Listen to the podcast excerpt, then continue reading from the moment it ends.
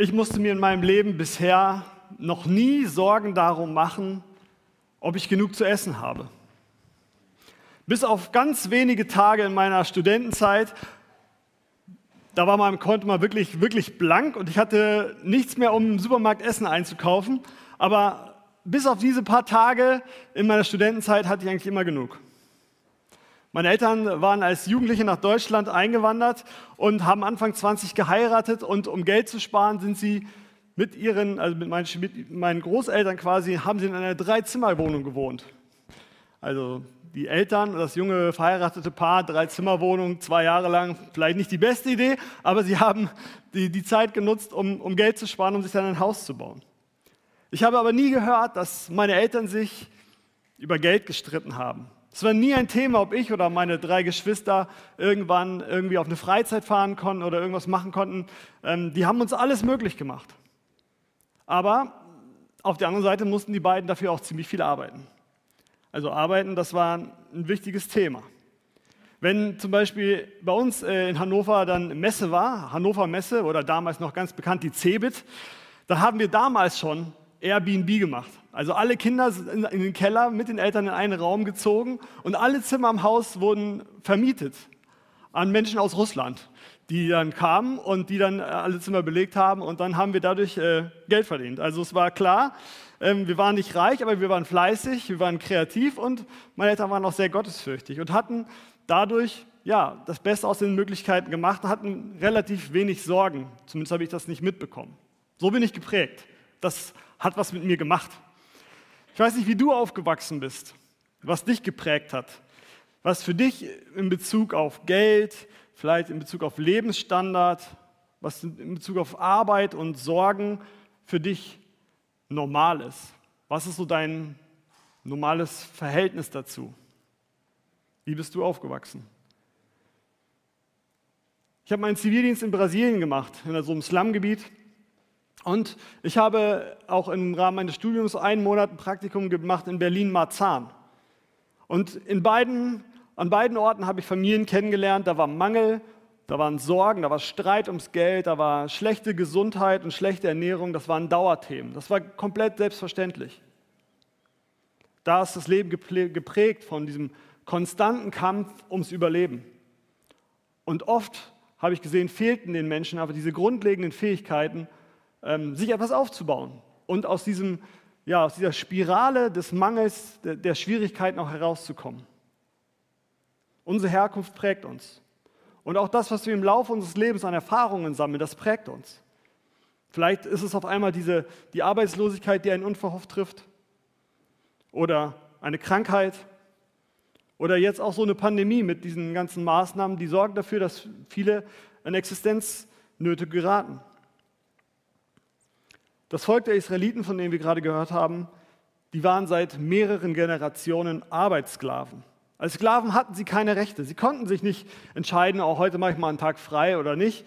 Ähm, sie hatten keine Kontrolle über ihr Leben, keine Verantwortung auch für ihr Leben. Sie waren komplett abhängig von den Ägyptern. Sie lebten davon, was diese ihnen ja, zu essen zustanden. Sie waren traumatisiert, denn sie hatten keine Garantie, dass sie vielleicht morgen ihre Bedürfnisse erfüllt bekommen die Grundbedürfnisse. Und so ein Zustand der permanenten Anspannung über Generationen hinweg, ähm, das prägt. Sie hatten nie gelernt, wie man spart. Sie haben nicht gelernt, wie man haushaltet. Sie hatten kein gesundes Verhältnis zur Arbeit oder auch materieller Versorgung. Sie waren keine Pausen gewöhnt. Sie lebten in dieser permanenten Angst und Unsicherheit und hatten sich ihrem Schicksal ergeben, weil es bleibt einem nichts anderes übrig, wenn man nichts anderes kennt. Ja, diesen Zustand nennt man dann irgendwann erlernte Hilflosigkeit. Sie können nicht, sie wollen nicht, sie wissen gar nicht, dass es anders sein kann. Und Gott befreit dieses Volk, holt es aus Ägypten und führt sie heraus. Aber dieses Volk muss jetzt erstmal lernen, irgendwie als freie Menschen zu leben. Also diese Grundfähigkeiten, die müssen sie lernen. Die sind nicht selbstverständlich. Sie müssen lernen, Verantwortung für sich zu übernehmen einen gesunden Umgang mit dem Thema Arbeit zu finden, mit dem, einen ungesunden Umgang mit materieller Versorgung und auch dieses Vertrauen zu entwickeln in Gott, dass er sich gut um sie kümmert und sie nicht nur ausbeutet.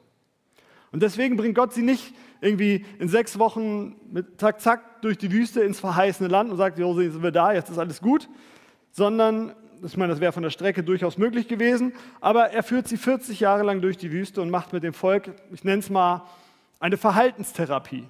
Er bringt ihnen ein neues Leben bei. Und von den Prinzipien, die Gott sein Volk in der Wüste lernt, lehrt, ähm, da können wir auch eine ganze Menge für unseren Alltag lernen, finde ich. Denn unsere Gesellschaft, die ist ja auch nicht so, wie das Ideal ist, sage ich mal, ne? wie Gott sich das gedacht hat. Unsere Gesellschaft ist geprägt von, von Produktivität, dem Streben nach mehr, Wirtschaftswachstum und Effizienz, das bestimmt unser Leben. Unser, unser Leben, aber komplett auch unser Denken, unser Arbeiten. Und auch wir stehen immer in dieser Gefahr, dass wir Sklaven werden. Vielleicht nicht von anderen Menschen, aber vielleicht von unseren Krediten, die wir haben. Vielleicht von unseren Erwartungen an, unser, an ein bequemes Leben. Vom, vom Leistungsdruck, den die Gesellschaft uns auferlegt. Oder von diesem Getriebensein, das man irgendwie nicht näher spezifizieren kann, aber wo jeder merkt, irgendwie ist es da. Ich muss weiter, ich muss schneller, ich muss härter. Und auch daraus möchte Gott uns befreien und uns diese Prinzipien, die er dem Volk gibt, können auch uns helfen, ein, ein befreites, ein gutes Leben zu führen. Aber so eine grundlegende Verhält Veränderung dieser inneren äh, Haltung, der Gewohnheiten und dieser inneren Glaubenssätze, die uns bestimmen, das ist gar nicht so einfach.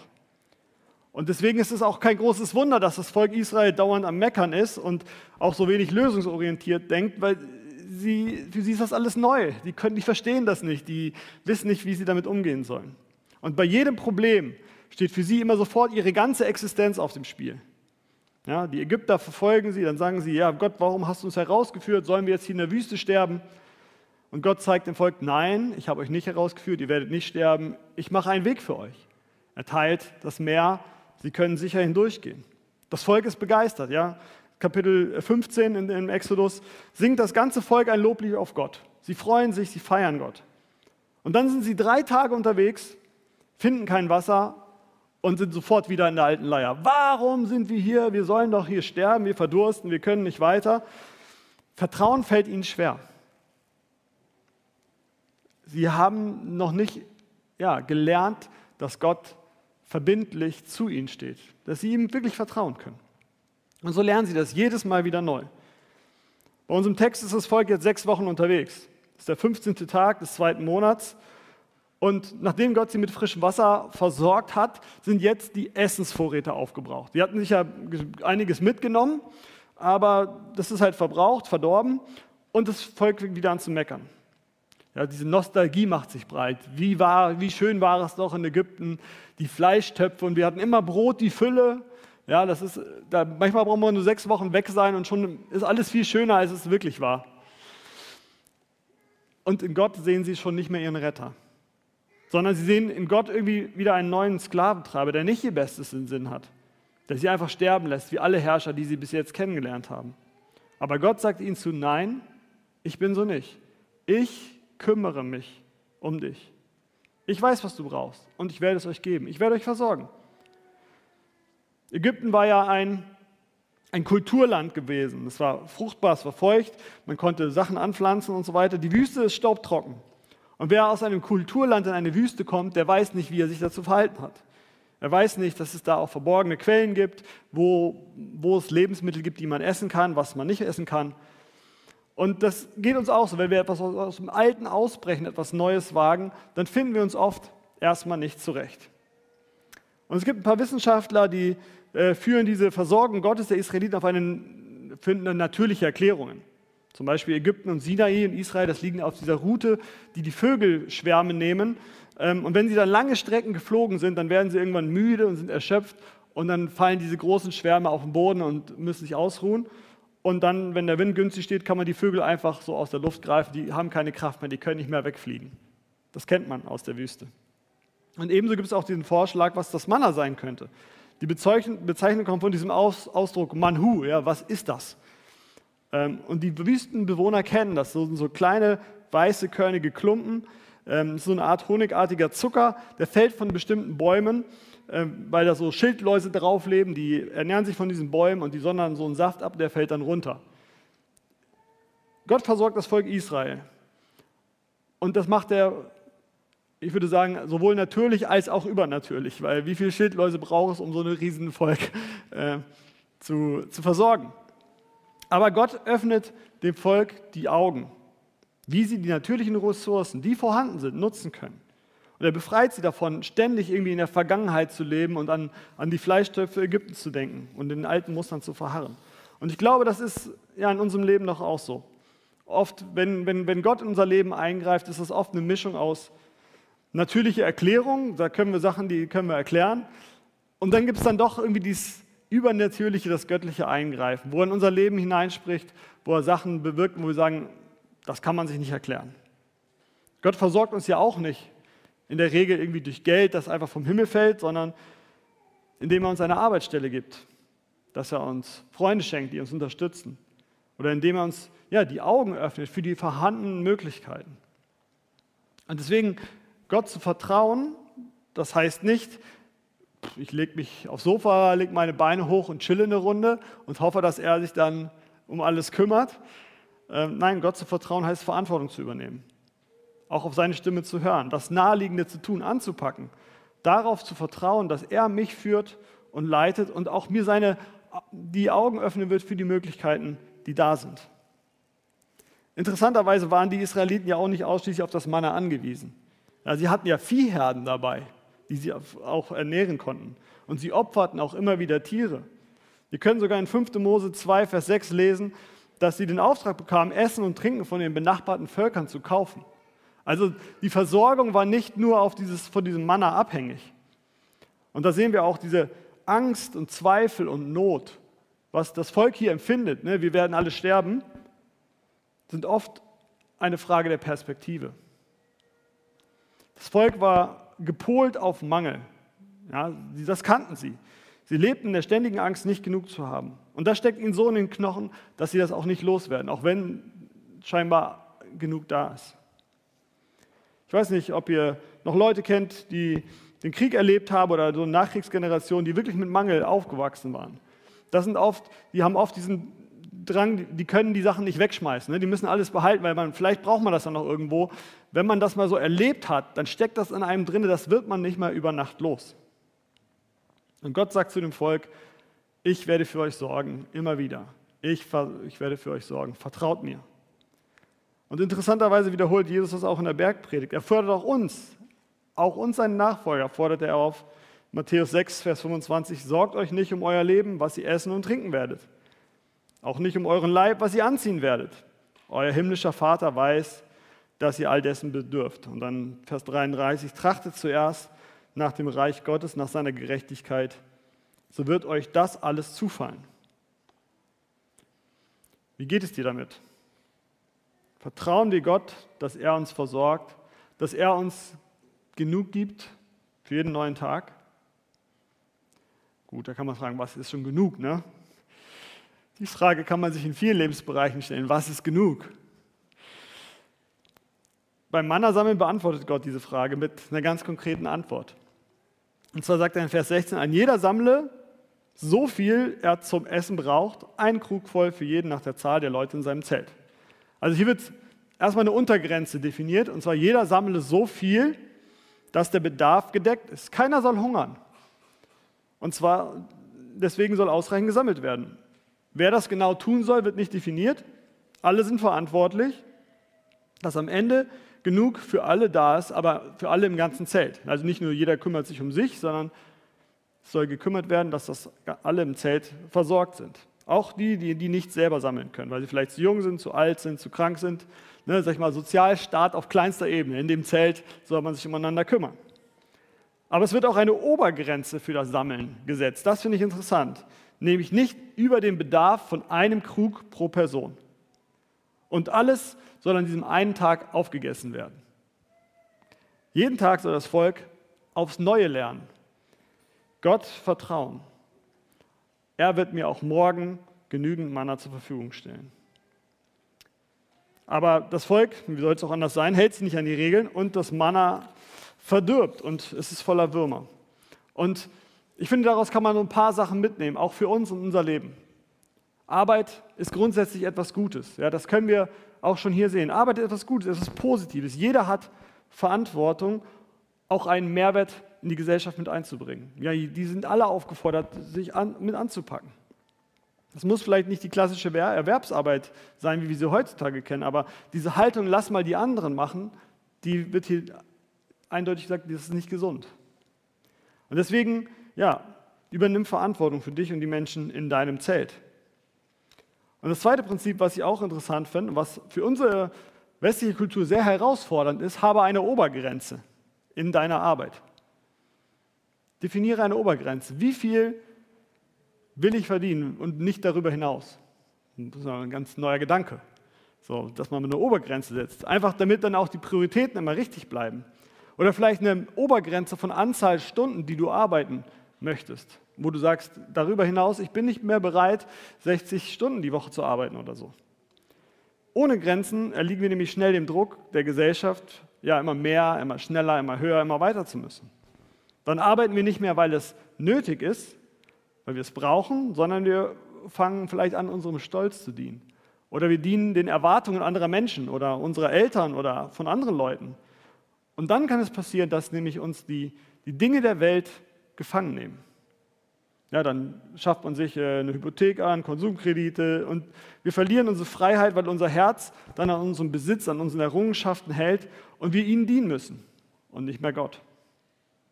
Und genau davor warnt das Neue Testament, vor diesen falschen Schätzen, ähm, die uns gefangen nehmen können.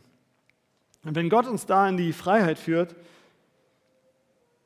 wenn er, wenn ich weiß, er versorgt mich und nicht meine Leistung und nicht mein Arbeitgeber, dann hat das Folgen für mich und meine Arbeit. Auch wie ich mich auf meine Arbeit verhalte oder wie ich auch zur Arbeit allgemein stehe. Ja, ich bin dann frei. Ich muss mir auf der Arbeit nicht alles gefallen lassen. Ich kann Einfluss nehmen auf meine Arbeitszeiten. Vielleicht auch auf die Art und Weise, wie im Büro geredet wird oder welche Aufgaben ich übernehme und welche nicht. Es ist immer die Frage, arbeite ich oder bin ich, bin ich Sklave der Arbeit?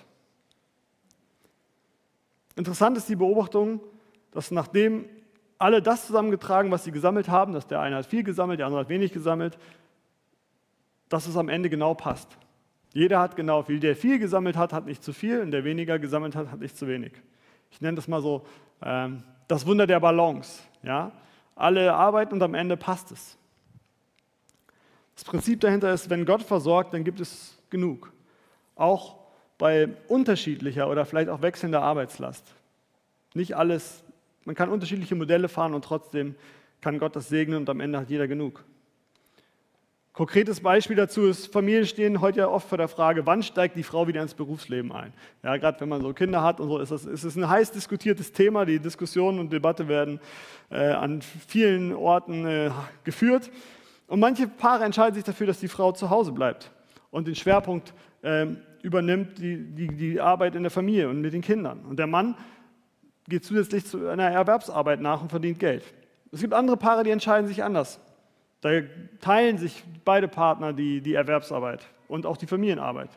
Und bei manchen Paaren bleibt äh, der, der Mann zu Hause und die Frau geht arbeiten. Und bei anderen schwankt das Modell mal so, mal so.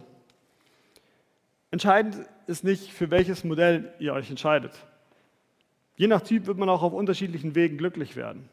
Wichtig ist, dass ihr das, was ihr tut, im Vertrauen darauf macht, dass Gott euch versorgt und dass ihr nicht von Angst getrieben seid, dass ihr das nicht macht, weil, weil ihr sagt, wenn ich das nicht schaffe oder wenn, ich, wenn wir nicht beide arbeiten, dann werden wir arm und was auch immer, dass ihr Gott vertraut. Wenn ihr es nicht aus, aus dem inneren Frieden macht und kein, keine, keine Ruhe darüber habt, dann wird euch das nicht glücklich machen auf Dauer. Und wenn du Gott vertraust, dass er da ist, dass er sich um dich kümmert, auf der Art und Weise, wie du das auch brauchst, dann wird er dich segnen, dann wird er dich versorgen. Und das Gleiche gilt auch für die Balance des Lebensstandards. Ja, die einen arbeiten ganz viel, haben einen hohen Lebensstandard, andere arbeiten weniger, haben einen niedrigeren Lebensstandard. Aber glücklich können beide werden, wenn sie ihr Vertrauen auf Gott setzen und sich ihm und nicht von ihrer Leistung oder vielleicht von ihrem Kontostand abhängig machen. Und um uns Menschen immer wieder daran zu erinnern, dass wir von Gott abhängig sind und letztlich von ihm alles erwarten, deswegen setzt Gott den Sabbat ein. Und er fordert die Israeliten auf, sechs Tage dürft ihr arbeiten, aber am siebten Tag sollt ihr Pause machen. Am sechsten Tag dürft ihr die doppelte Menge sammeln ähm, und das Manna wird nicht verderben. Also ein klares, übernatürliches Zeichen. Um, um zu deutlich zu machen, es ist nicht nur dieser natürliche Effekt, ja, Erholung ist gut, das können auch die Wissenschaftler sagen, nein, ich lege meinen Segen darauf, dass du dich daran hältst. Und damit zeigt Gott ihnen ja, wie ein gesunder Lebensrhythmus aussieht. Denn Pause zu machen ist wichtig für eine gute Balance. Wer sich selber keine Pause gönnt, will eigentlich nur zeigen, dass er es aus eigener Kraft schaffen kann oder dass ohne ihn nichts läuft. Aber ohne ein Tempo, das man auch durchhalten kann, lässt sich kein Rennen gewinnen. Wer immer busy ist, der weiß einfach nicht, was seine Prioritäten sind, habe ich mal gelesen. Der lässt sich nämlich dann von seinen Aufgaben treiben und ja, kommt dann auch früher oder später unter die Räder. Gerade jetzt in der Krise merken wir das immer mehr. Je mehr Verantwortung man hat, desto mehr Arbeit hat man. Je mehr Menschen involviert sind, desto mehr Meinungen sind involviert und desto mehr Arbeit hat man. Und mehr Arbeit heißt oft dann mehr Stunden. Und das heißt, mehr Stunden heißt ganz oft ein ungesunder Lebensstil und ein Arbeitsrhythmus, der auf Dauer auch nicht durchzuhalten ist. Und da hilft dann auch nicht der Urlaub, weil wenn der Urlaub dann vorbei ist, ist der Alltag mit all seinen Problemen wieder da. Ähm, wir müssen letztlich fundamental unseren Alltagsrhythmus überdenken und daran arbeiten. Denn die Lösung für einen ungesunden Rhythmus ist, nicht, ist nur ein gesunder Rhythmus. Ja? Und kein Urlaub, keine Auszeit, kein Sabbatical wird einen ungesunden Rhythmus ersetzen können. Deswegen ermutige ich dich, das ernst zu nehmen und dir dir, dir Zeit zu nehmen und hinzuschauen, zu analysieren. Ja, Fakten sind Freunde, sage ich immer. Fakten sind Freunde. Was sind die Dinge, die dir den Schlaf rauben? Analysiere vielleicht mal, warum bist du müde? Welche Sorgen, welche Ängste quälen dich? Schreib, schreib das mal auf. Was treibt dich an? Und vielleicht muss man auch dagegen halten, was, womit verbringst du deine Zeit? Was sorgt dafür, dass du immer mehr arbeitest, als du eigentlich willst und was vielleicht auch gut für dich wäre? Und dann sprich mit jemandem darüber, vielleicht mit einem Therapeuten, mit einem Partner, vielleicht mit einem Freund, mit einem Seelsorger. Und überleg dir konkrete Schritte für einen gesunden Lebensrhythmus. Hilfreich dafür können kategorische Entscheidungen sein. So, am freien Tag wird zum Beispiel nicht gearbeitet. Das war eine Entscheidung, die ich vor langer Zeit mal getroffen habe. Und das hilft wirklich, dass man ein Handy ausmacht, PC ausmacht, sich einen Gedankenstopp setzt, sagt, ich will jetzt nicht wieder darüber nachdenken. Das ist besonders herausfordernd, wenn man im Homeoffice ist oder so einen Job hat, der nie aufhört. Und eine super Sache, die ich diese Woche erlebt habe, setze auch dem Tag ein klares Ende. Ja, ich war heute diese Woche bei Leuten aus der Gemeinde, da ging um 22.15 Uhr der Router für das Internet aus. Und damit war klar, das Meeting war zu Ende, weil alle anderen am anderen Ende waren weg. Und äh, dann, dann weiß man auch, okay, jetzt kann ich meine Geräte ausmachen, jetzt ist der Tag zu Ende, jetzt kann ich schlafen gehen oder runterkommen. Die aktuelle Krise hat unsere Lebens- und Arbeitswelt auf den Kopf gestellt. Viele Menschen hatten Zeit und haben die Zeit auch genutzt, um sich zu hinterfragen, will ich so weitermachen? Will ich so leben? Will ich so arbeiten? Soll das mein Leben prägen? Und aktuell sind viele Menschen dabei, ihren Job zu wechseln. Ich weiß nicht, ob euch das auch so auf euren Arbeitsstellen begegnet. Viele Menschen sagen, ich möchte so nicht weitermachen. Aber auch der neue Chef, auch das tolle Start-up oder der Großkonzern werden dir letztlich nicht das sorgenfreie Leben schenken können, was du dir vielleicht erwartest davon. Weil ein sorgenfreies Leben, das bekommst du nicht von der Möglichkeit, Homeoffice zu machen. Ein sorgenfreies Leben ist auch nicht die Firmenkita oder die flexiblen Arbeitszeiten oder wenn du irgendwann die Summe X monatlich verdienst oder auf dem Konto hast. Ein sorgenfreies Leben ist nur möglich, wenn wir uns und unser Leben an Gott hängen, wenn wir ihm vertrauen, wenn wir uns von ihm getragen wissen und das an jedem neuen Tag, Schritt für Schritt.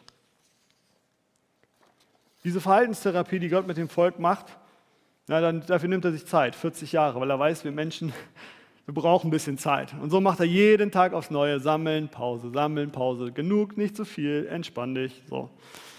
Sie sollen diese Prinzipien lernen die sie, und sie sollen sich auch daran erinnern. Und deswegen gibt er ihnen den Auftrag, nimmt eine Schale, stellt sie euch prominent hin, um euch immer wieder daran zu erinnern. Und das möchte ich euch, auch euch zum Schluss äh, ermutigen. Ähm, Mach dir eine Erinnerung daran, dass es gut ist, auf Pausen zu achten, dass du dir Limits setzt, dass du diese Prinzipien, die Gott uns lehrt, ähm, in dein Leben einbaust und auch ernst nimmst. In dem Wissen, dass es nicht du bist mit deiner Leistung, die dich versorgt, sondern Gott ist es, der uns versorgt und ihm dürfen wir vertrauen. Amen.